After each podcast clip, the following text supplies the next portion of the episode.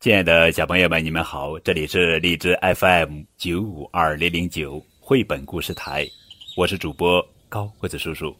愿我的声音陪伴你度过每一个夜晚。今天要讲的绘本故事的名字叫做《我想上幼儿园》，这是《熊猫日记》春天的故事，杨红樱启蒙图画书。这一天，天气晴，天气越来越热，地上的草、树上的叶都在使劲的长，玫瑰花也开了，夏天就要到了。我是被树上的小鸟叫醒的，它们肚子饿了，在叫唤鸟妈妈。鸟妈妈给它的孩子们带好吃的东西回来了。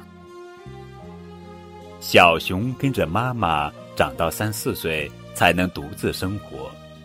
小熊跟着妈妈学到了保护自己的本领。小熊跟着妈妈学到了许多生活的本领。大象爸爸和大象妈妈培养了小象的好习惯：不睡懒觉，每天都洗澡。小猴在猴妈妈的保护下长大。袋鼠妈妈把小袋鼠装在胸前的袋子里，安全又温暖。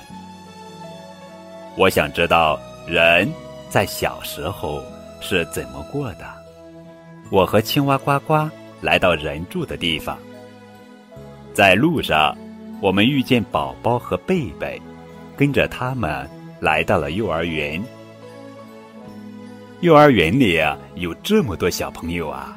小朋友们在一起玩，幼儿园的饭菜好香啊！宝宝和贝贝都爱上幼儿园，我也想上幼儿园。故事讲完了，我想上幼儿园。接下来，高个子叔叔要考一考小朋友们：小象有哪些好习惯呢？小朋友们可以在节目下方的评论中，把你的答案写下来哦。